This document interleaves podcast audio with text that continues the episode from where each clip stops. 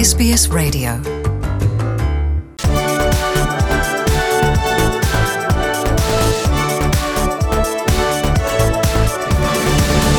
Eh bien, nous avons euh, le plaisir d'accueillir pour la première fois dans les studios de Radio SBS à Melbourne son Excellence euh, l'ambassadeur de l'Union européenne en Australie, Michael Putsch. Euh, Bienvenue à vous.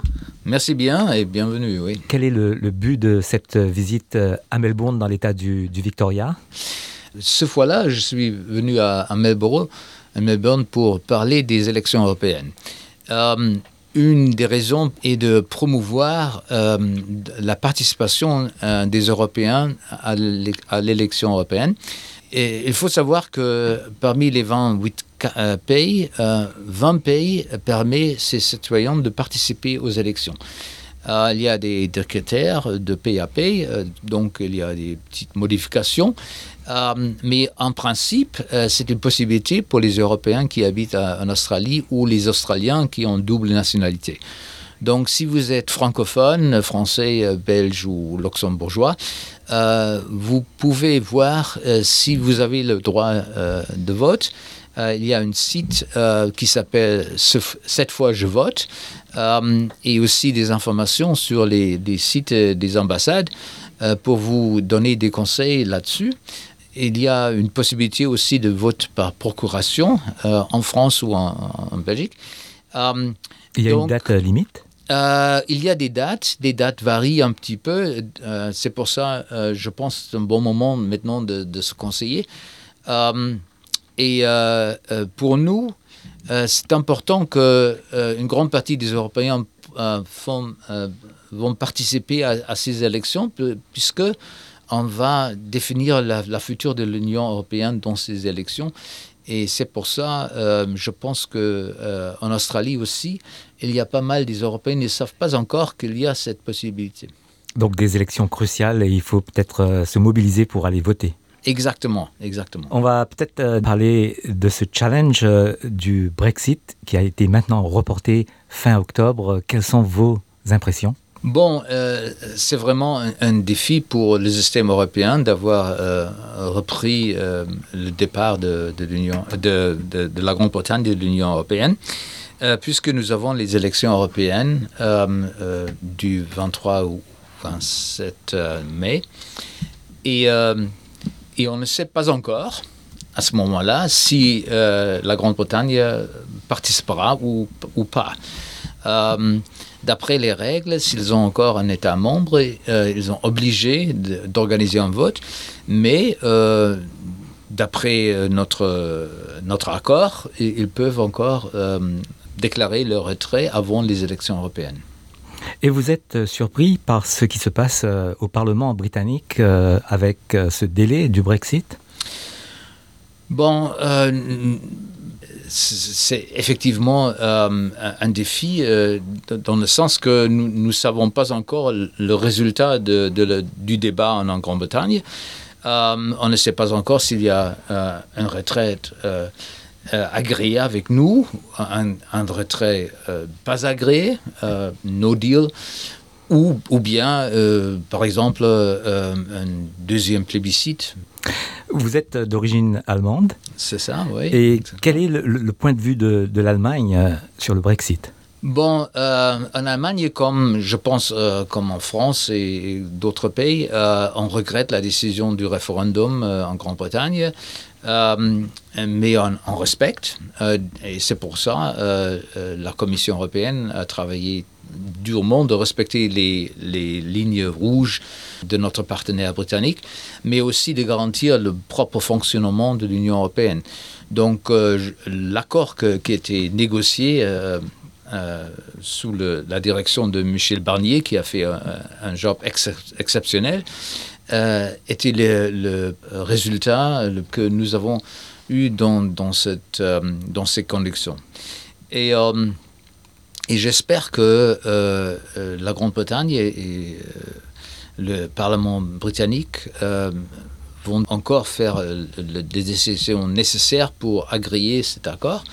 Euh, et pour, euh, pour avoir euh, un encadrement des relations avec l'Union européenne en futur. Je sais que c'est une question délicate. Est-ce que peut-être les Britanniques devraient organiser un autre référendum? Ouais, Bien entendu, c'est pour eux de décider s'ils veulent encore organiser un, un, un, deuxième référendum. Nous n'avons pas de l'opinion là-dessus, bien entendu.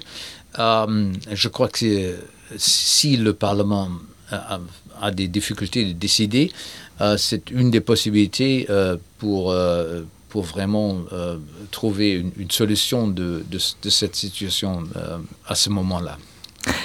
Parlons un peu de, de l'Allemagne avec Angela Merkel qui, qui va s'en aller prochainement. Peut-être un petit mot sur l'Allemagne après Angela Merkel?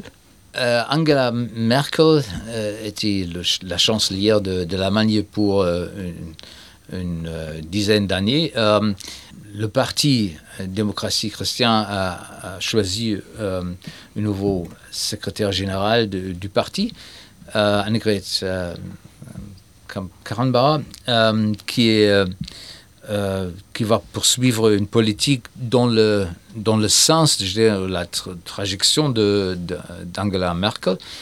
Et je pense que la politique du parti euh, euh, chrétienne-démocratique euh, ne veut pas ch changer beaucoup euh, si on a une succession. Monsieur l'ambassadeur, parlons de, de votre rôle à, à Canberra euh, et peut-être des accords de libre-échange entre, entre l'Union européenne et, et l'Australie. Um, une des, des euh, grandes devoirs ici, euh, comme ambassadeur, est, euh, de travailler là-dessus. Euh, nous avons fait pas mal de progrès dans les négociations. Euh, on a eu une troisième ronde euh, ici à Canberra il y a trois, semaines. Nous avons tout un groupe d'experts, 40 personnes qui sont venues de Bruxelles. Et on a déjà agréé d'avoir trois réunions pendant cette année. Donc nous avons de l'ambition dans ces négociations. Euh, nous, savons exactement nos objectifs euh, et nous voulons euh, finaliser cet accord le plus vite possible. Hmm? Je, sais que les Australiens ont la même direction et les mêmes objectifs que nous. Il y a quelques, sujets qui sont sensitifs. Il faut parler plus en détail là-dessus. Mais la direction est la bonne. Euh, et je suis optimiste qu'on va trouver une solution pendant cette période de, du nouveau Parlement euh, européen et du nouveau collège euh, de la Commission européenne. Vous êtes en, en poste depuis septembre 2017. Euh, quelles sont un peu vos impressions du pays jusqu'à maintenant? C'est vrai ce, que c'est mon premier poste en Australie, mais j'ai visité le pays plusieurs fois avant. Euh, J'étais en poste à Singapour, qui n'est pas trop loin d'Australie. Euh, et avant euh, en Asie-Pacifique. Euh, C'est un pays formidable, très intéressant, très varié. Ce n'est pas un poste où on traite seulement un sujet, il y a plusieurs sujets. Dans les relations et je vois que nous avons un, une dimension politique dans les relations qui n'était pas là il y a que, quelques années. Donc je, je vois qu'en Europe et en Australie, on, voit la nécessité de travailler ensemble dans un environnement politique qui est plus difficile qu'avant. Euh, et c'est pour ça euh, j'ai eu euh, pas mal de visiteurs très hautes euh, de Bruxelles, cinq commissaires par exemple, dans une période de 12, euh, de 12 mois. Ce n'était pas le cas avant, mais ça prouve que, que les relations sont dynamiques et se développent très bien euh, pour l'instant. Et peut-être une, une question euh, sur les relations franco-allemandes, euh, puisque c'est un programme en français. Euh, bon, bien entendu, c'est une question pour mes collègues français et allemands. Mais je peux dire que, comme allemand, j'ai vu une relation qui, qui, qui a fait beaucoup de progrès. Moi-même, j'ai passé pas mal euh, de temps à, en France euh, comme étudiant. Euh, nous avons eu un partenariat de notre ville avec une ville euh, près de Paris. Et euh, je vois que euh, la génération euh, de mes enfants aussi ont de bons contacts euh, euh, avec euh, leurs euh, compatriotes françaises. Donc je vois que c'est une relation qui, est vraiment développée très bien euh, dans les dernières années. Monsieur l'ambassadeur, merci d'être venu nous rendre visite euh, à SBS. Meilleurs voeux et bonne continuation. Merci bien.